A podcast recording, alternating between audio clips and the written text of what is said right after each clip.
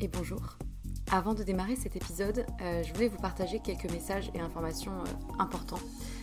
Le premier, c'est merci.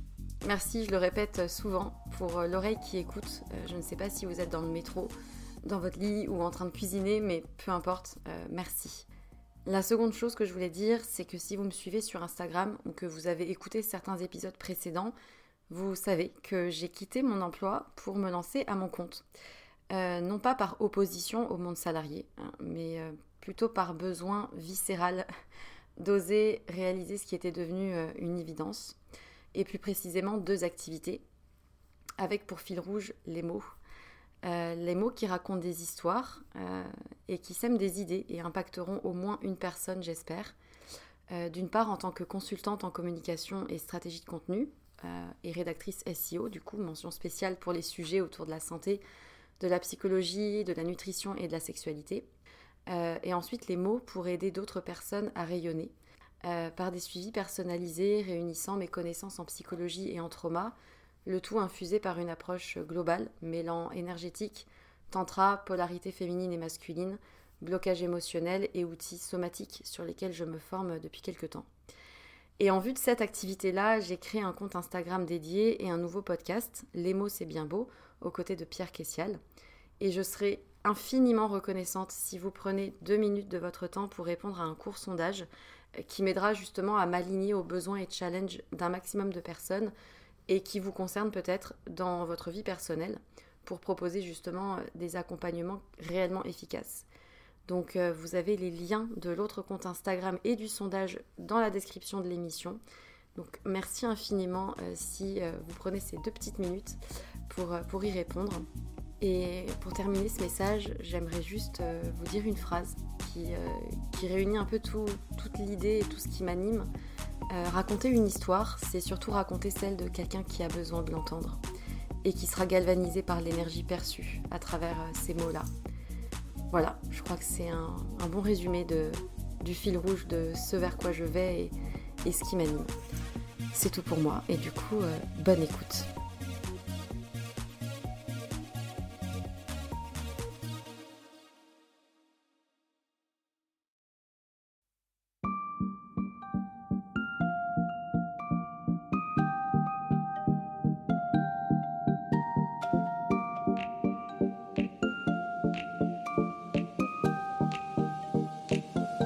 Et bienvenue pour un nouvel épisode de Sois sage et parle fort, le podcast pour oser, se changer, ne plus se conformer, se cultiver, créer, rire, parfois pleurer, défendre nos opinions, débattre de sujets et anecdotes variés. Je suis Marie et comme vous le savez, j'ai décidé d'arrêter d'être trop sage et de parler fort de ce que j'ai envie. Avant de vous présenter l'épisode qui va venir, je tiens déjà à vous remercier pour vos retours, pour vos écoutes, pour vos petits messages. Peu importe la régularité de mes épisodes, j'aime beaucoup trop ce format pour l'arrêter et j'ai encore des choses à dire. Donc merci de me soutenir, de m'écouter. Bref, maintenant que la déclaration d'amour est faite, venons à notre épisode. Mon invitée s'appelle Caroline, elle a 22 ans. C'est une petite jeune, mais pas que. Je l'ai rencontrée par hasard pendant nos cours de théâtre cette année et dès le premier jour, je me rappelle très bien, je me suis fait la réflexion qu'avec un physique pareil, qu'on prenait très très grande, très très mince et très très jolie, bah, elle avait forcément la carrure d'une mannequin. Elle est mannequin depuis qu'elle a 17 ans. Il y a tant à penser et à dire sur ce milieu que je ne connais absolument pas.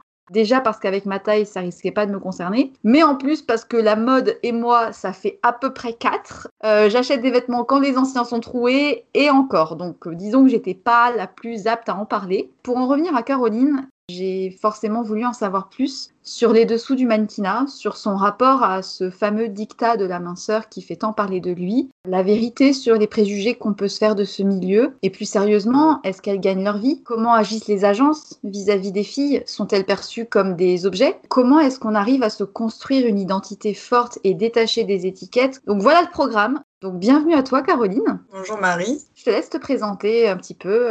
Alors du coup, je m'appelle Caroline, j'ai 22 ans, je suis française. Je suis née en région parisienne que j'ai quittée avec ma famille pour déménager dans le sud-ouest quand j'avais 10 ans jusqu'à mes 19 ans. J'habite à Paris depuis presque 3 ans où je travaille du coup euh, en tant que mannequin. Comment t'en es arrivée au mannequinat le lycée, le collège, tout ça, moi, c'était pas trop, euh, pas trop mon truc. C'était un peu une torture pour moi de rester assise toute la journée, tout ça. Donc c'est vrai que j'avais pas envie de continuer après le lycée mes études. J'ai toujours voulu faire du cinéma dans l'écriture et la réalisation. Et du coup, quand j'ai arrêté le lycée, j'ai voulu d'abord prendre mon indépendance déjà financière par rapport à mes parents et vraiment vivre ma vie tout simplement. Puis un an plus tard, je suis partie à Paris et j'ai rencontré ce qu'on appelle un scout. C'est quelqu'un qui travaille la plupart du temps pour des agences de mannequins. En gros, c'est des chasseurs de tête. Et donc quand ils tombent sur, euh, sur une petite jeune qui a par exemple 16-17 ans, ils vont vraiment essayer de la voir pour la placer en agence parce que c'est à cet âge-là que ça débute à peu près. C'est marrant comment tu le dis, on dirait vraiment c'est ils sautent sur la chair fraîche pendant qu'elle est encore euh, bonne à prendre quoi. C'est exactement ça.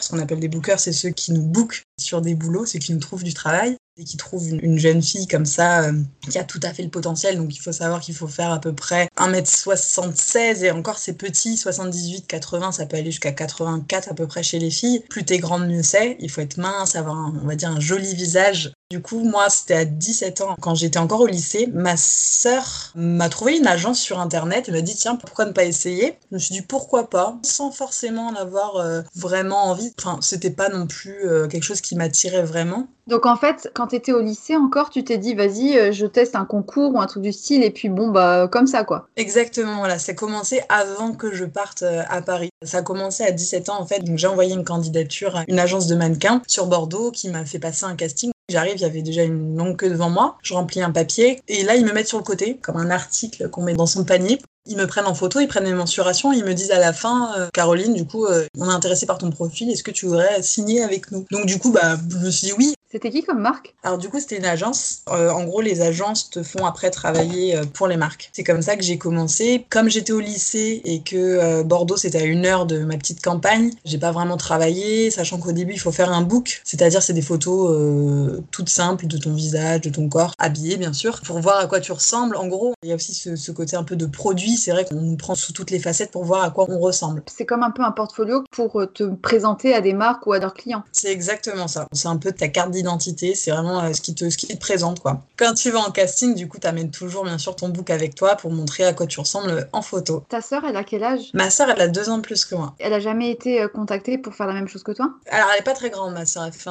Enfin, pas très grande. Elle fait 1m70, je crois. Elle est trop petite. Mais du coup, euh, à cette époque-là, t'envisageais quand même de te lancer dans le cinéma plutôt. Enfin, le mannequinat était plutôt quelque chose du type loisir en attendant, histoire de quoi. C'était. En fait, moi, comment, comment j'ai vu le mannequinat au départ, pour moi, ça a commencé quand je suis arrivée à Paris, quand j'avais 19 ans, du coup. En fait, c'est vraiment quelque chose auquel j'avais jamais vraiment réfléchi. On m'a toujours dit depuis toute petite, euh, ah, bah, tu devrais être mannequin, oh, qu'est-ce qu'elle est grande, tout ça? Mais moi, j'avais jamais réfléchi, ça m'intéressait pas. Je connaissais rien à la mode. Comme tu disais tout à l'heure, euh, enfin les, les, fringues, j'aime bien m'habiller normal, mais bon, c'est pas, pas une passion. Quoi. J'ai jamais regardé de défilé, je lisais pas de magazine. Enfin, aujourd'hui, toujours pas d'ailleurs. Et en fait, je suis arrivée à Paris, du coup, j'ai vu ce scout qui me parlait depuis bien deux ans et qui voulait vraiment me faire travailler à Paris. Il m'a trouvé en une heure du travail. Et là, c'est là que j'ai vraiment commencé. J'ai été en fitting, ce qu'on appelle les fittings, c'est les essayages chez Chloé. Je suis restée trois mois à travailler chez eux. Tout s'est enchaîné euh, sans vraiment que je puisse vraiment planifier quoi que ce soit. Quoi. Donc c'est un, mais un peu, en quelque sorte, je l'ai cherché, mais en même temps, ça m'est un peu tombé dessus comme ça. Mais du coup, euh, ça a mis entre parenthèses tes éventuels projets d'études dans le cinéma.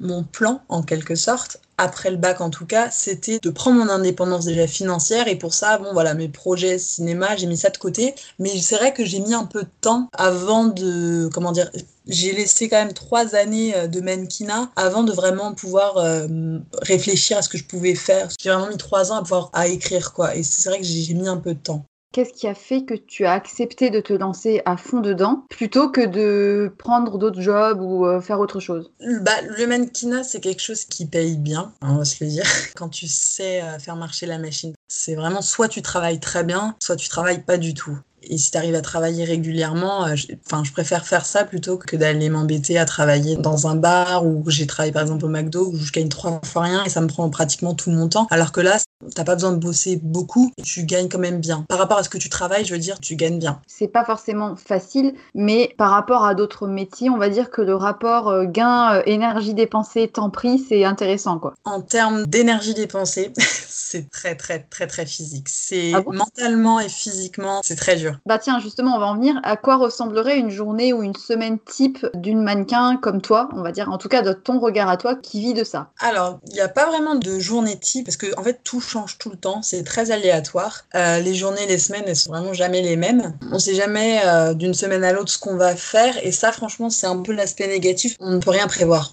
Euh, globalement, en fait, si on prend par exemple le prêt-à-porter, quand on travaille dans le, par rapport au textile, ça se découpe en plusieurs parties. Ce qu'on appelle des saisons, par exemple, tu as plusieurs Fashion Week, tu as septembre-octobre, janvier, février, mars à peu près, et après tu as juin-juillet. Donc c'est les périodes où on travaille le plus, donc c'est vraiment la période où il faut, faut être là. Quoi. Du coup, euh, ça commence euh, bien avant les Fashion Week. Il y a ce qu'on appelle les fittings, donc ce que j'ai fait chez Chloé.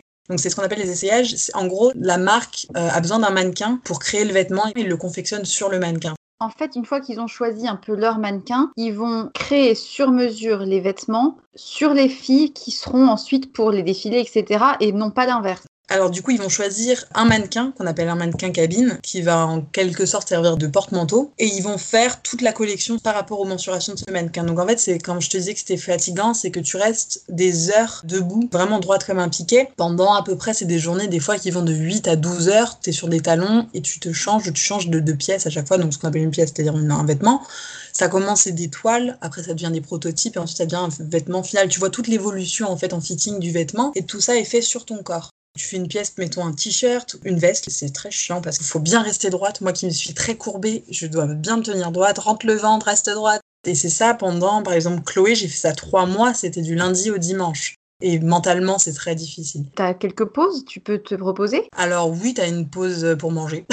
c'est très hard. Ça dépend des maisons. Après, tu as des maisons de couture qui travaillent moins sur mannequin. Et moi, j'ai beaucoup travaillé en fitting et souvent, c'était ça. C'était. Alors, des fois, c'est pas le week-end. Là, chez Chloé, c'était le week-end, mais c'est pas toujours comme ça. Après, ça varie. Des fois, tu as des journées, c'est que 6 heures. D'autres, ça va être 8. Il y en a, ça va être 3. Mais globalement, ça peut monter à 12 heures par jour. Et tu ne parles pas. Tu es debout, tu restes debout, t'attends toute la journée. Donc, c'est très mentalement et physiquement. Franchement, honnêtement, pour avoir travaillé dans un McDo où le rythme est très soutenu, j'ai même travaillé, j'ai fait plein de jobs d'intérim, tout ça honnêtement, pour moi en tout cas, c'était beaucoup plus, beaucoup plus cool et moins difficile euh, que ça. C'est surtout qu'en plus, tu ne peux pas parler, tu peux pas bavarder, tu peux pas être en contact avec les gens. Alors tu peux, tu vois, tu me dis bon, ils sont en train de travailler, tu vas pas commencer à discuter avec. Enfin, tu peux, tu, ils sont dans leur truc, tu vois, tu vas pas commencer à. Et moi qui suis très bavarde, tu le sais, c'est un peu compliqué pour moi. Pendant trois mois, ça a été euh, métro, boulot, dodo et avec un isolement assez puissant, je trouve. Mais alors, du coup, après ces fittings-là, tu as d'autres euh, types de jobs? Alors, ensuite, après les fittings, donc une fois qu'ils ont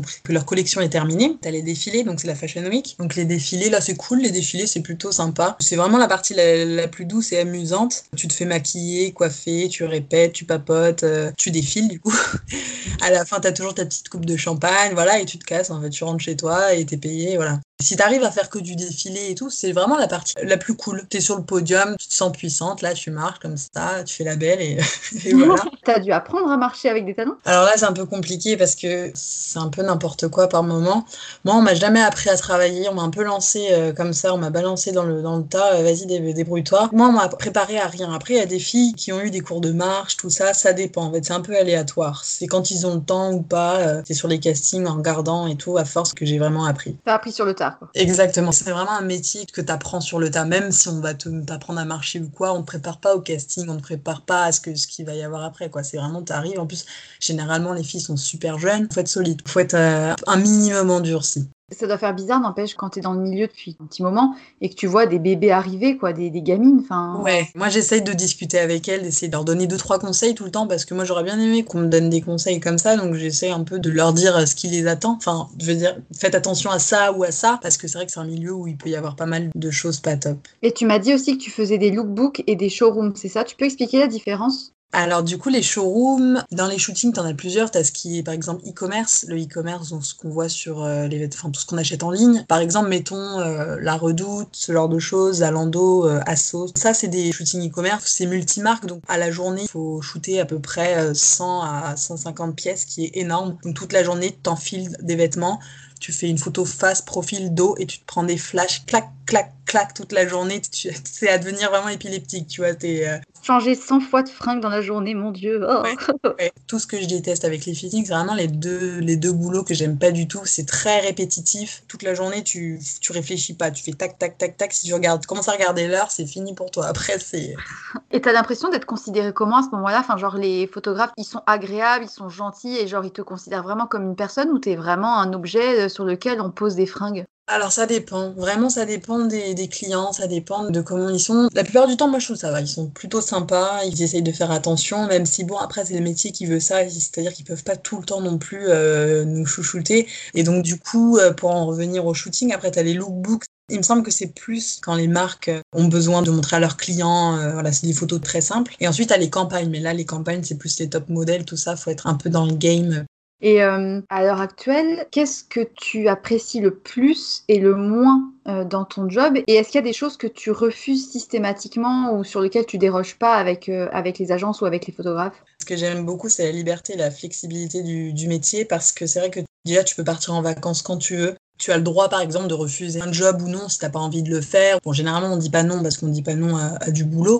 Et ce qui est bien, c'est qu'aussi, ça me laisse beaucoup de temps à côté pour écrire, pour vraiment faire mes, mes, projets personnels. Si on arrive bien à travailler, il y a un niveau de vie assez satisfaisant. Tu peux bien gagner ta vie en peu de temps. Si tu travailles très bien trois mois, tu peux être tranquille pendant plusieurs mois après. Toi, aujourd'hui, euh, la moyenne que tu peux te faire en net chaque mois, on va dire sur une moyenne, tu, vis avec combien? C'est très récent que j'arrive à avoir euh, vraiment des salaires à peu près tous les mois, parce qu'avant c'était très aléatoire. Je pouvais par exemple en un mois me faire 5000 euros et le mois d'après gagner que 200 euros. Par exemple, euh, je pouvais travailler, me faire 2000 euros, 2500 euros pendant trois mois et après pendant quatre mois gagner 180 euros, 400 euros. Donc en fait à l'année tu peux gagner entre 13 000 euros l'année, ou alors 20, 30 000, et après ça peut augmenter, ça dépend en fait. Mais après, une fois que tu es vraiment lancé, que tu deviens vraiment professionnel, moi ça fait trois ans que je fais ça, j'ai des clients assez récurrents, euh, enfin j'ai moins de problèmes aujourd'hui, mais sinon honnêtement par mois, je suis environ à euh, entre 1008 et 2005. Sachant que tu as quand même vachement de temps libre pour toi quoi. Exactement. Par exemple, si tu fais un showroom, c'est quand la collection est terminée, elle est exposée sur des portants dans une salle, tu as les clients qui viennent, qui ont par exemple, mettons les Galeries Lafayette, qui ont un magasin comme ça avec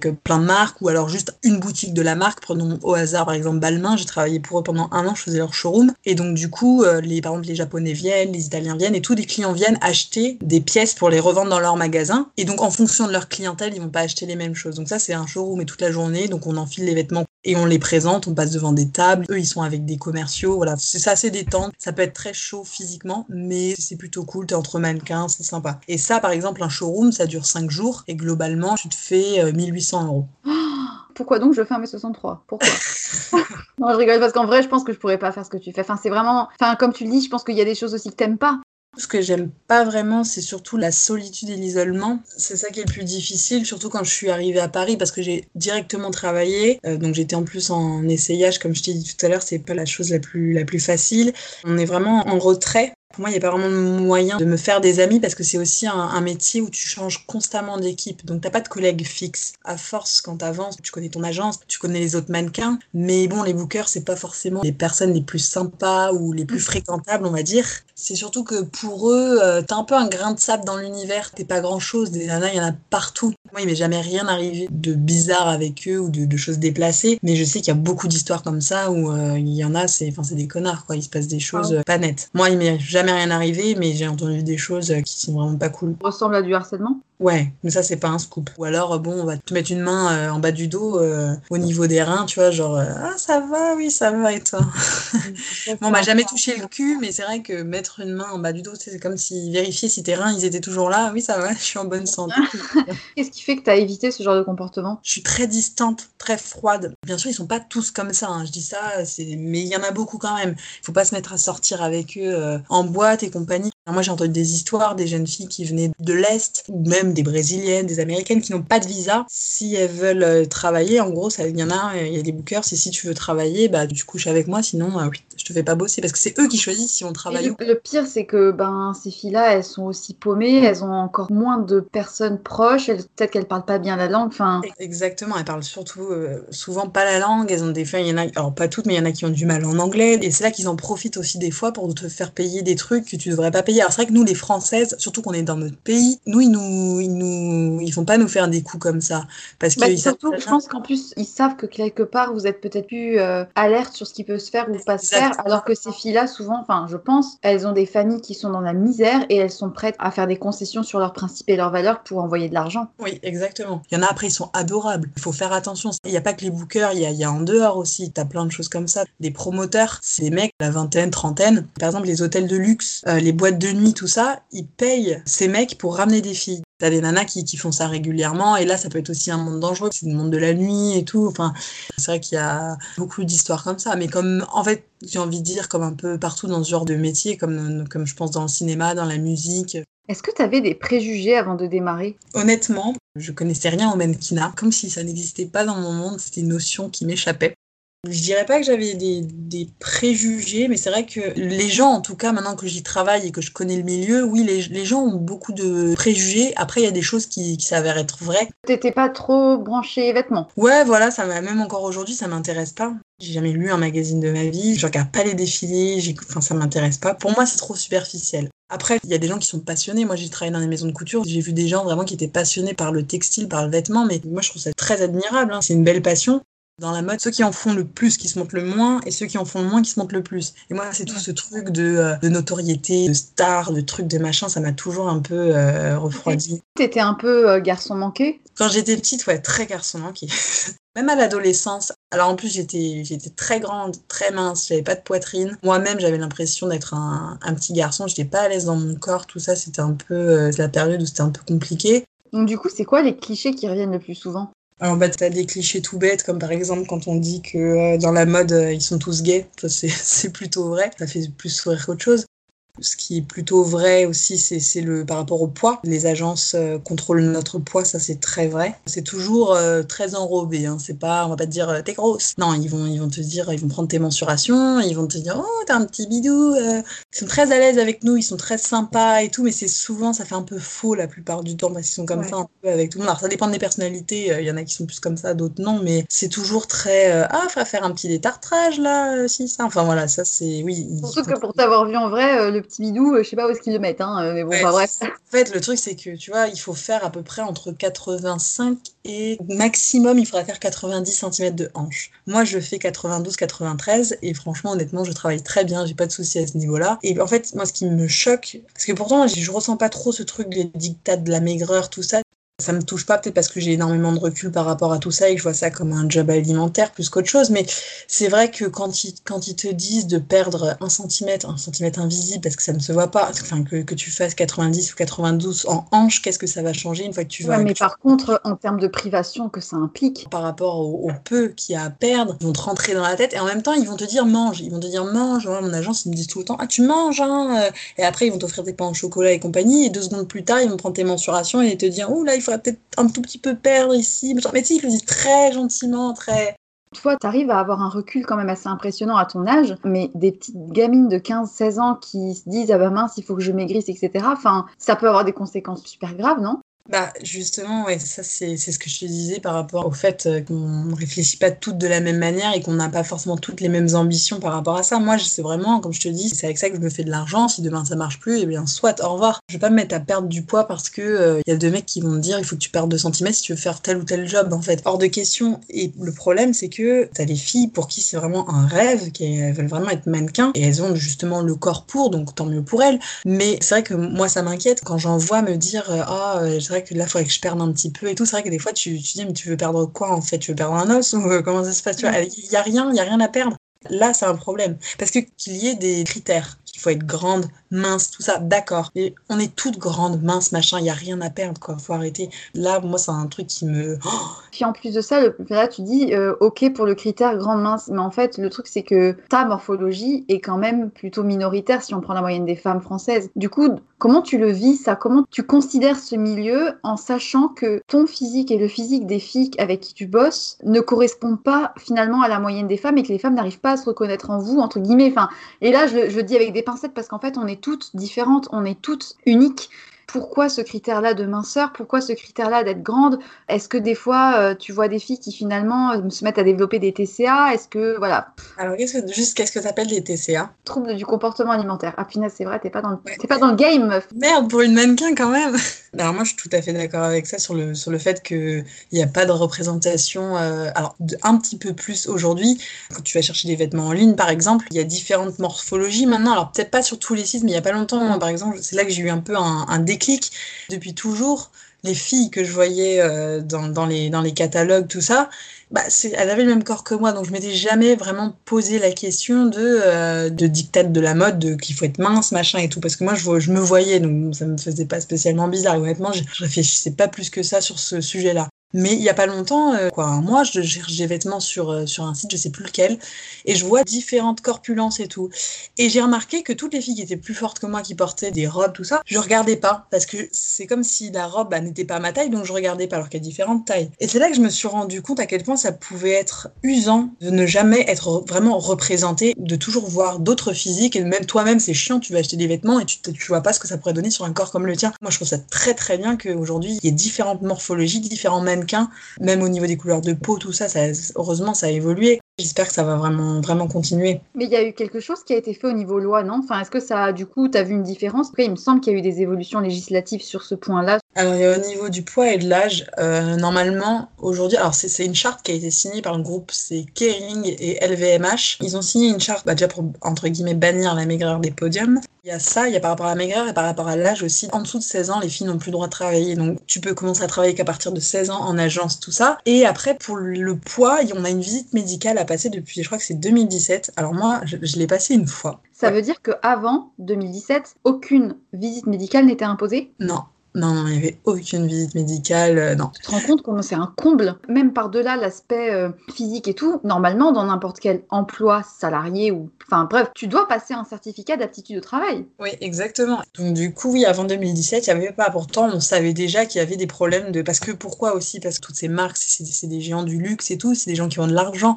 Avec l'argent, tu peux tout faire. Si tu n'as pas envie qu'il y ait une loi qui passe, moi, ça ne me donne pas plus que ça. J'ai passé ma visite médicale en mars 2017 exactement.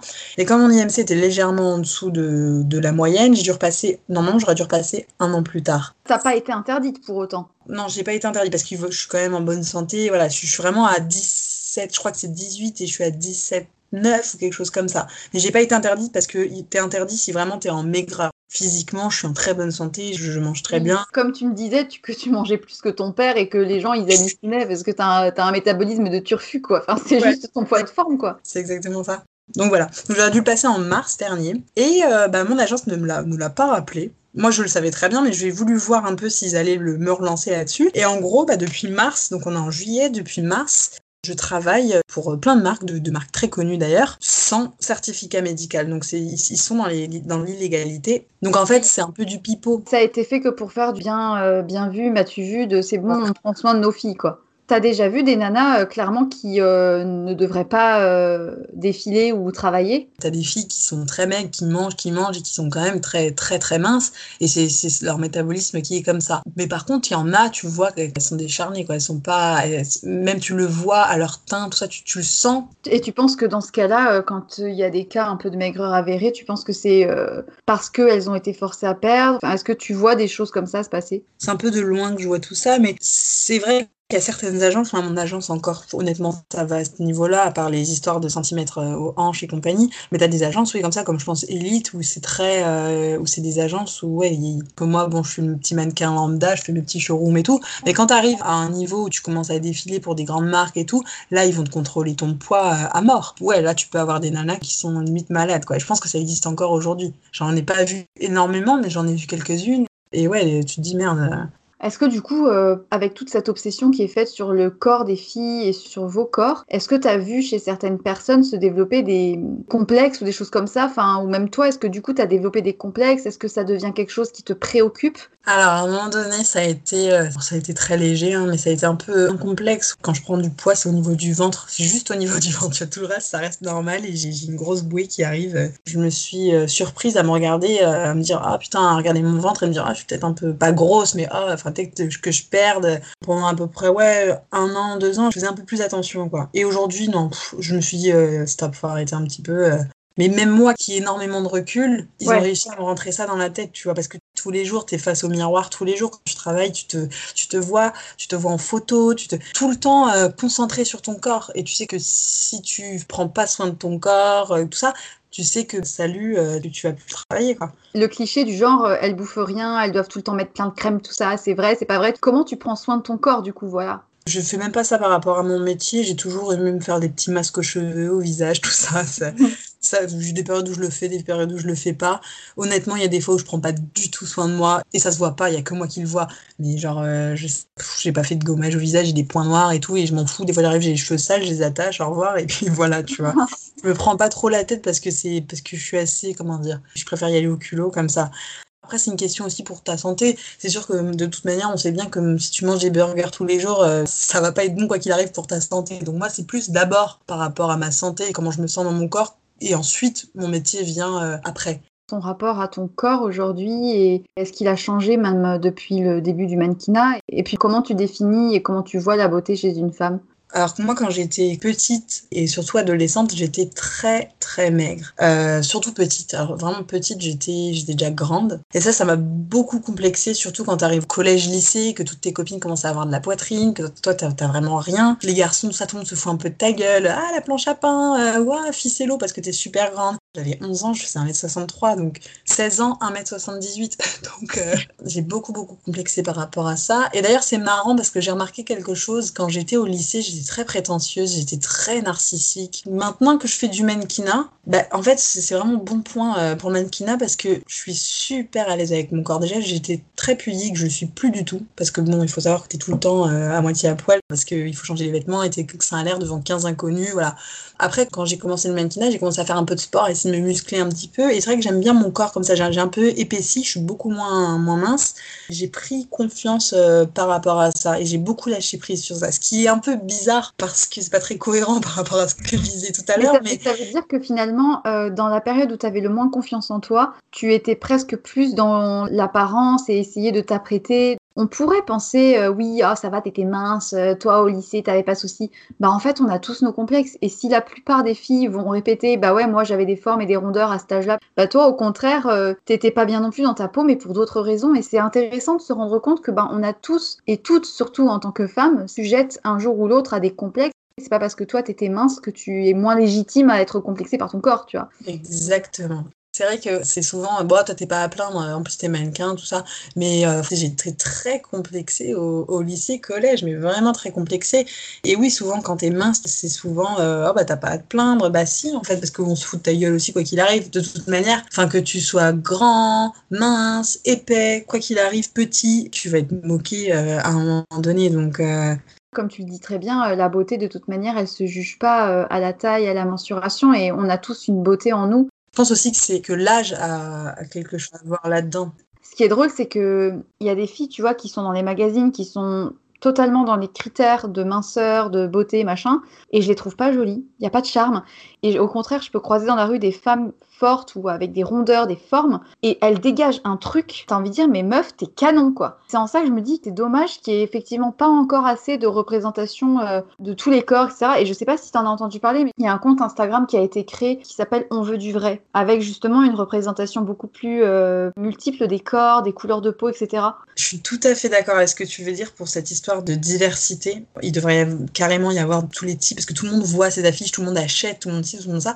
Il faut bien sûr que tout le monde soit représenté, ça je suis tout à fait d'accord avec ça. Le seul petit truc des fois qui me, qui me gêne, c'est quand on dit que les mannequins ne sont pas réels, que ce genre de corps, ça n'existe pas. Alors si ça existe, on existe aussi, il ne faudrait pas non plus nous effacer, mais il faut remettre tout le monde, quoi. Le souci, c'est quand les photos sont falsifiées. Là, je suis d'accord, les photos sont, retouchées. Après, au niveau des corps, honnêtement, c'est des corps qu'on a. Parce que moi, je me suis vue en photo, il y a... c'est pas vraiment retouché. Moi, je regarde mes jambes, sur la photo, ça va être la même chose. Ils vont pas trop retoucher. Le problème, c'est arrêter de choisir que des mannequins, que ce genre de, de filles, quoi. Parce que c'est clairement pas la réalité, je suis d'accord. Pour toi, la beauté, euh, tu la vois où? Grande question, très philosophique déjà. J'ai toujours pensé ça, c'est qu'il y avait deux types de beauté. La beauté plastique, esthétique, qui est plutôt subjective. Après, c'est vrai qu'il y a des personnes qui ont des visages euh, très vilains. Vraiment, la vie n'a pas été sympa, quoi. On va pas non plus être hypocrite, je préfère être honnête là-dessus. Il y a des gens qui ont des visages angéliques, c'est très joli, mais en fait, ça peut être coquille vide. Je suis totalement d'accord Après, il y a la beauté, donc qui est pour moi la plus importante. La beauté du cœur, c'est en voyant des personnes que je trouvais très belles, totalement infectes, vraiment méchantes et tout. Et là, je les vois sans les dire, genre en une fraction de seconde. Ou, ouais, ou au contraire, des personnes que tu connaissais pas avant, tu apprends à les connaître et tu te rends compte qu'il y a une beauté et tu finis par les trouver belles en fait. Mais d'ailleurs, du coup, euh, est-ce que tu penses que euh, le monde de la mode, quelque part, entretient un peu cette vision de la femme objet? Alors oui, totalement. Pas que la mode, honnêtement. Je trouve vraiment pas que ça ait changé plus que ça dans les années 70-80 avec la libération euh, de la femme, mais à un moment donné où je trouve que c'est allé trop loin. Et aujourd'hui, dès qu'il y a un sujet, dès qu'il y a quelque chose qui commence à évoluer, ça part dans les extrêmes. Exactement, et ça je comprends pas, euh, je comprends pas pourquoi.